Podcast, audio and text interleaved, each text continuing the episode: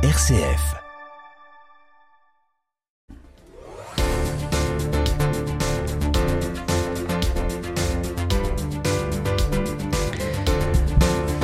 C'est l'un des produits phares de la région. Chaque Français en consomme un kilo par semaine. Ces variétés et la manière de la cuisiner sont innombrables. La pomme de terre. Bonsoir Marie-Laure Fréchet. Bonsoir Michel. Merci d'être dans ce studio. Vous signez hein, un livre qui vient de sortir en cette rentrée scolaire, Le Grand Livre des Patates, aux éditions Flammarion. De quelle manière d'abord les Hauts-de-France, le Nord, sont-ils associés à ce tubercule? Comment ils sont associés? Ben c'est, Les Hauts-de-France sont vraiment une terre de patates, bien sûr. Euh, vous dites patate, hein, vous dites pas pomme de terre. Je dis patate et j'assume complètement patate. Voilà, c'est une erreur en fait d'appeler les, patates des pommes de terre puisque ce n'est pas un fruit.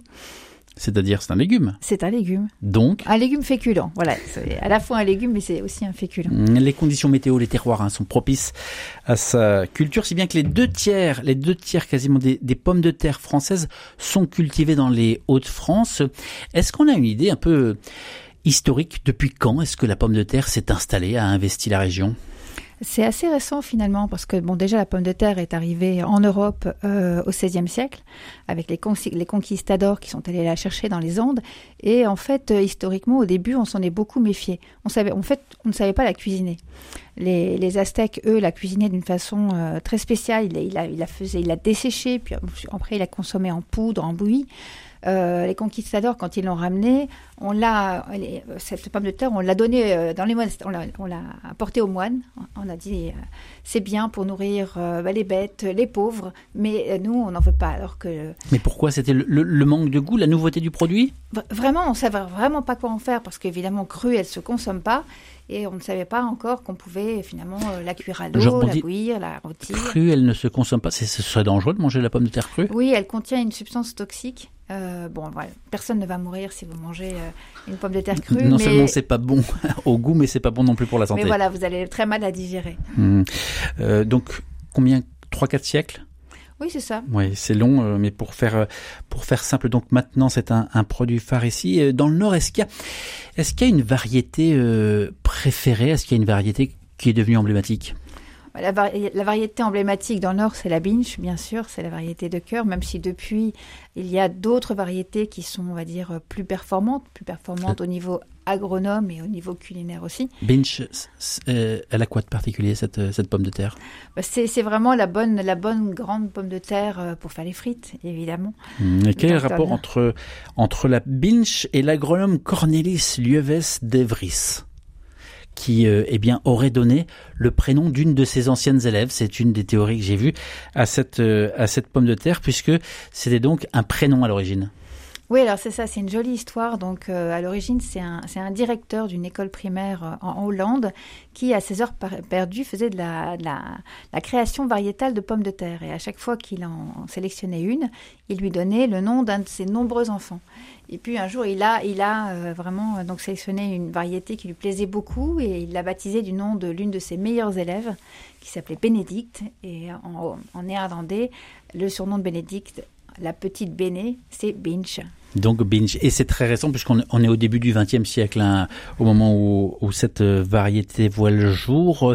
Euh, farineuse, chair ferme, comment est-ce qu'on comment est-ce qu'on décrit celle-ci? Oui, c'est une, euh, c'est, une variété à chair. Euh, alors on dit plus d'être farineuse parce qu'en fait c'est un peu péjoratif. Mm. Globalement, maintenant, on a les pommes de terre à chair ferme, et ça, c'est une particularité en France, et les pommes de terre à frites, à purée, à potage. Alors justement, on va y venir. Des frites,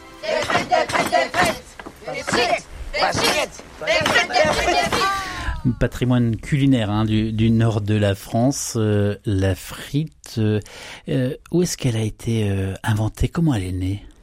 Ça, c'est le grand débat. Est-ce que c'est la France ou est-ce que c'est la Belgique? Moi, j'ai dit souvent que c'est, en fait, c'est une collaboration. on dit qu'elle est née sur les quais de Seine à Paris après la Révolution, puisque c'est à peu près à cette époque où on commence. On est après Parmentier, puisque c'est Parmentier qui a popularisé la pomme de terre. Voilà, donc on est après la Révolution et là on commence à frire des pommes de terre sur les quais de Seine. Et les deux tiers des pommes de terre aujourd'hui hein, dans le monde sont consommées de, de cette manière. Ce sont des, des frites. D'ailleurs, euh, alors vous dites, on ne sait pas trop euh, l'origine, mais quand on, quand on voyage, hein, et certainement vous avez voyagé dans la plupart des pays du monde, on appelle ça les French fries, les, les frites françaises. Donc vous dites, c'est pas sûr historiquement. Si, si, alors donc en fait, cette technique de, de, de, frire les pommes de terre, elle serait née ici. Et ensuite, voilà, c'est un forain, un forain euh, bavarois, qui est venu apprendre la technique chez nous ici à Paris, au Halles, dans un restaurant des Halles, et qui ensuite a été euh, faire fortune en, en Belgique, parce qu'en fait, il écumait les foires et il pro proposait des pommes de terre frites. D'où euh, d'où les frites et belges et, euh, Exactement. et françaises. Le grand livre des patates aux éditions euh, Flammarion, il est paru en, en septembre, c'est tout récent. Qu'est-ce qu'on y trouve? Alors on y trouve euh, évidemment des recettes, mais plus que ça, on y, trouve aussi euh, bah, toutes sortes de, de, de, connaissances sur la pomme de terre, parce qu'on croit la connaître, la pomme de terre, on croit que c'est quelque chose de très simple, et en fait, euh, pas du tout. Donc déjà, elle a cette histoire passionnante, puisqu'elle nous vient des Andes, donc je raconte toute cette histoire jusqu'à ce qu'elle devienne un produit très commun chez nous. Et puis, ce qui est intéressant aussi avec la pomme de terre, c'est toute la création variétale autour de la pomme de terre, puisqu'il faut plus de 10 ans pour créer une nouvelle variété. Plus de 10 ans pour une nouvelle variété. Alors, euh, vous sortez un chiffre, je vais en donner quelques-uns. Les chiffres clés de la pomme de terre dans les Hauts-de-France, ce sont près de 130 000 hectares de pommes de terre cultivées. C'est 6% de, de, la surface agricole de la région. 1 milliard 7 de chiffre d'affaires. Euh, 8 570 exploitations qui cultivent la pomme de terre. On est à plus de 5 millions de tonnes récoltées dans la région. Euh, vous, vous êtes une, une régionale, hein. vous êtes une, une locale. Complètement, Quel... je suis une armentière. Quel rapport vous avez avec cette pomme de terre? C'est pas anodin tout de même d'écrire un ouvrage sur le sujet. Euh, bah oui, forcément, c'est un produit de mon terroir, euh, mais je l'ai aussi redécouvert à travers euh, à travers ce livre parce que bah voilà, je trouvais que c'était Enfin, je, je, pensais d'avoir fait un peu, un peu le tour et, et, en fait non. Enfin, vraiment, quand on commence à s'intéresser à la façon dont elle est créée, comme je disais tout à l'heure, les variétés, mais aussi euh, finalement, euh, euh, c'est un produit qu'on a décrié du point de vue nutritionnel. Et en fait, c'est très intéressant. Alors justement, à propos de, à propos de nutrition, hein, vous allez me dire ce que, ce que vous en pensez, mais euh, on découvre assez rapidement que les calories évidemment sont différentes dans les différents plats de pommes de terre. Hein. Si on la mange bouillie, on est à peine à 80, alors que si on la mange en chips pour 100 grammes, on est à plus de 500 euh, calories toujours pour 100 grammes. Et euh, dans l'ordre, eh bien, on a la pomme de terre bouillie, puis la purée, ensuite au four, les frites et enfin euh, les chips. Vous confirmez hein, cette cette échelle? Évidemment, si vous rajoutez de la matière grasse à vos pommes de terre, elles seront évidemment plus caloriques. Mais en fait, on parle aussi d'indice glycémique. Donc, suivant la façon dont vos pommes de terre vont être cuites, euh, l'indice glycémique va être plus ou moins important. Et l'intérêt de l'indice glycémique, un indice glycémique euh, euh, plus bas, ça veut dire un stockage des graisses moins important. Ça veut dire que c'est meilleur pour la santé, mais c'est pas forcément euh, meilleur ou au goût hein, quand on compare la, la, pomme de terre bouillie avec euh, avec la, la ah bah frite. Après, chacun ses goûts, mais c'est sûr que bon, voilà, au niveau de, du stockage des graisses, une pomme de terre à l'eau, c'est mieux qu'une frite. Mais après, je vous laisse juger pour le goût. Alors Marie-Laure Fréchet, il y a eu un événement assez particulier. Hein, vous en êtes euh, l'une des initiatrices. C'était le championnat du monde de la frite. On a suivi ça sur RCF. De quoi s'agit-il? D'où est venue l'idée? Oh, voilà, c'est une idée qui est, qui est née euh, l'année dernière euh, avec l'équipe de l'Office du tourisme d'Arras. Euh, et on s'est dit, bah, en fait, à, à, Arras, on a déjà une grande fête, la fête de l'andouillette. On a une fête de la bière et on s'est dit, bah, le trio gagnant, c'est quand même la frite. Donc faisons une fête de la frite. Et est née cette idée d'un championnat. Et là, on s'est dit, bah, on va faire un championnat du monde, puisque déjà, si on invite les Belges, on n'est plus dans un championnat de France. Donc, partons sur un championnat du monde. Et voilà, l'idée s'est montée comme ça. Et ça a eu un, un succès, un succès fou, puisqu'on a eu plus de 50 000 visiteurs. Donc, et puis une couverture médiatique. Euh, dingue, absolument mondial, dingue. Mais qu'est-ce que justement, qu'est-ce que les, qu'est-ce qui intéressait précisément euh, celles et ceux qui s'y sont euh, penchés? Mais je crois qu'en fait, euh, la frite, ça parle à tout le monde, en fait. Et, l'idée de mettre en avant bah, la frite fraîche maison, c'est ça aussi, c'est ça le patrimoine, parce que finalement, on a peut-être un peu perdu le goût de la frite avec la frite euh, industrielle surgelée, celle de fast-food, pour pas pour pas citer de marque, alors qu'une frite euh, fraîche maison, bah, c'est celle de nos grands-mères, et, et, évidemment, ça a une autre saveur. Alors là, j'imagine certains auditeurs, certaines auditrices qui disent alors attention, simple, double, cuisson, quelle température? Oui, double cuisson, bien sûr. double cuisson, c'est essentiel. Après, euh, graisse végétale, graisse animale. Il y a deux écoles. Notre gagnant, la friterie Mestré, lui, euh, fait un premier bain à la, graisse végétale et la deuxième à la graisse animale. Donc, vous voyez, tout est permis. On connaissait les, les huiles, hein, mais on connaissait pas la grande huile.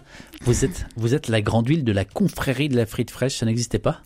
Bah, la confrérie de la frite fraîche, non, n'existait pas. Donc on s'est dit qu'effectivement c'était un patrimoine, un vrai patrimoine culinaire et qu'il fallait le défendre. Et donc, en tant que présidente, je me suis euh, autoproclamée grande huile. Mais d'où ça vient? Bah parce que voilà, c'était l'idée, c'était de s'amuser évidemment avec les termes autour de, de la friterie. Donc euh, la grande huile. Il y aura une deuxième édition et une troisième. Il y aura une deuxième édition, oui, bien sûr. Voilà. Le, ça, ça dépasse. Hein, c'est le, le, côté blague. Hein, c'est du, du, sérieux tout de même parce qu'on en sourit, on dit bon, voilà, il faut pas non plus trop se prendre au sérieux. Mais tout de même derrière, il y a une vraie promotion de du légume. Oui, il y a la promotion de, effectivement d'un savoir-faire, de, de, de, je parlais tout à l'heure des variétés. Bah, quelle est la meilleure variété? Euh, On n'utilise pas la même variété de pommes de terre suivant l'année, enfin, l'époque de l'année, par exemple. Mmh. Donc, euh, et c'est la reconnaissance aussi, voilà, d'un, d'un, produit du, d'un produit emblématique des Hauts-de-France. Bon, en parlant de ce produit, je pouvais pas en empêcher. Votre cola, avec ou sans patate? Sans patate? Euh, Non, non, sans sans rien du tout pomme de mm. terre. Encore une référence euh, à la pomme de terre dans, dans un des, des films phares. Dites-moi si je me trompe, mais vous associez aussi le parfum des frites à la Ducasse. Pourquoi, comment? Ça, c'est vraiment un, souvenir d'enfance, oui, parce que effectivement, sur, euh, dans, les Ducasses, euh, c'est le plaisir, c'est de, de, finir, le, de rentrer le soir avec un cornet de frites, oui, bien sûr. C'est de ceux qui nous écouteraient qui se diraient, mais qui arrivent dans la région, qui se disent du casse, de quoi parle-t-on? La fête foraine, bien sûr. Les, fêtes, Nos fêtes foraines. Les fêtes foraines. Alors, euh, on n'est pas là évidemment euh, pour pour se pencher sur les recettes. Le format s'y prête peu, mais tout de même, je peux pas ne pas vous demander comment vous vous les choisissez, vous les cuisinez. Comment je les cuisine? Euh, J'adore la purée, par exemple. Et ça, on a perdu, comme, comme les frites, on, a perdu le, le savoir-faire d'une bonne purée maison ça c'est sûr. Euh, quand, quand... Non, vous arrêtez pas là. C'est-à-dire, qu'est-ce que vous, qu'est-ce que vous faites euh, pour, pour avoir une bonne purée maison? Bah Déjà, trouver la, choisir la bonne variété. Parce que euh, actuellement, on trouve beaucoup de pommes de terre à chair ferme parce que c'est plus simple pour le consommateur. C'est la pomme de terre idéale. On peut, on peut pas la surcuire d'une certaine façon. Donc on a du mal à trouver des bonnes pommes de terre à purée. Et puis après, le secret d'une bonne purée, évidemment, c'est beaucoup de beurre. c'est ça. Alors pour le choix, pour le choix, euh, est-ce que on a d'autres éléments que de regarder sur le sur le paquet? Non, non, il faut vraiment faire confiance au, paquet. Alors après, quand on commence à s'intéresser un petit peu aux variétés, on, chacun a un peu ses variétés de cœur. Mais d'une année à l'autre, elles peuvent évoluer, d'une région à l'autre. Donc il faut vraiment aussi faire confiance au... Vous, vous faites confiance euh, au packaging et à ce qui est écrit dessus C'est pour la frite, c'est pour la purée bah, C'est tout le travail des conditionneurs justement et de, de, de, choisir les variétés au meilleur moment, de les sortir au, meilleur moment et pour qu'elles soient effectivement euh, techniquement euh, en cuisine mhm. les meilleures. Pour les conserver, pour éviter qu'elles germent, comment vous faites? Alors, le, le, grand ennemi de la, de la pomme de terre, c'est la lumière. Donc, il faut les garder à, euh, dans l'obscurité et le pas trop chaud et pas trop froid non plus. Donc pas trop chaud parce qu'évidemment euh, ça va, elles vont flétrir et trop froid, elles vont devenir plus sucrées. Donc on peut les conserver dans le bac à légumes, euh, pas en dessous de 5 degrés. Pas en dessous de 5 degrés. Marie-Laure Fréchet, vous signez, hein, je le rappelle, le grand livre des patates aux éditions Flammarion et ce en septembre. Vous avez déjà signé l'année dernière un autre ouvrage également sur euh, un produit euh, qui se consomme. C'était euh, c'était sur la bière Arras Pays d'Artois, un voyage en terre de bière. ce ne sont pas les, deux seuls. Vous en avez signé plusieurs. Pourquoi? Bah chaque année, oui, effectivement, chaque année, je, je, sors un livre. À chaque fois, c'est une nouvelle, une nouvelle exploration d'une thématique. le premier, c'était le, c'était le pain. Donc euh, oui, chaque année, je m'émerveille pour un nouvel aliment. Mais vous êtes, vous êtes journaliste, journaliste de formation. Vous n'êtes pas là simplement pour, pour faire quelques chroniques sur un aliment. Donc comment vous travaillez? Oui, donc effectivement, je ne suis pas cuisinière, je n'écris pas les recettes. Euh, je suis journaliste culinaire, je collabore à, un certain nombre de magazines. Et, ensuite, ben voilà, c'est un travail d'exploration, de, reportage aussi, euh, de recherche documentaire pour, euh, pour vulgariser finalement des connaissances sur, euh, sur tel ou tel produit. Sur cette pomme de terre, qu'est-ce que vous aurez particulièrement découvert que peut-être vous ne soupçonniez pas? Bah, en fait, généralement, on fait démarrer l'histoire de la pomme de terre ici en France, à Parmentier. Et en fait, bien avant, d'autres d'autres personnes s'y sont intéressées. Enfin, c'est toute une histoire bien avant Parmentier. Et voilà, et surtout qu'elle a mis finalement beaucoup de temps à être appréciée, cette pomme de terre. Et qui aujourd'hui, effectivement, est, largement appréciée. Le, premier marché mondial, euh, c'est l'Asie. Le second marché mondial, c'est l'Europe. En Asie, on la consomme comment? C'est différent? Il y, a des, y a un rapport euh, qui est différent? Euh, je ne sais pas. Enfin, je crois que beaucoup de frites aussi, parce que finalement, on essaime beaucoup vous l'avez dit tout à l'heure, de French fries. Mm. Donc, euh, à ma connaissance, il n'y a pas une façon euh, asiatique de cuisiner la pomme de terre. Alors, dans, dans votre euh, expérience qui, qui commence eh bien à être assez impressionnante, vous avez créé l'association qu'on connaît à Mangelil. C'est un, un collectif de chefs, producteurs et artisans de la région des Hauts-de-France le gouvernement a annoncé que les 175 000 restaurants du pays vont devoir afficher d'ici 2025, c'est demain, hein, afficher si le produit euh, est fait maison, mais surtout si le produit n'est pas fait maison. Est-ce que c'est une bonne idée, une mauvaise idée? C'est juste normal, en fait. Voilà, ça fait longtemps que ça devrait être le cas. Je crois qu'il faut afficher quand c'est pas fait maison, parce qu'effectivement, quand on, va, se rend dans un restaurant, on espère bien que effectivement, euh, ce soit du fait maison. Mais si les restaurateurs sont capables de proposer des produits qui ne sont pas faits maison, c'est aussi qu'il y, a des raisons. Il y a des raisons notamment de, rentabilité. Ça risque d'avoir des conséquences euh, difficiles au moins le consommateur ira euh, manger en connaissance de cause. Donc vous vous dites c'est une bonne nouvelle, point. il faut qu'on s'adapte derrière. Complètement. Voilà.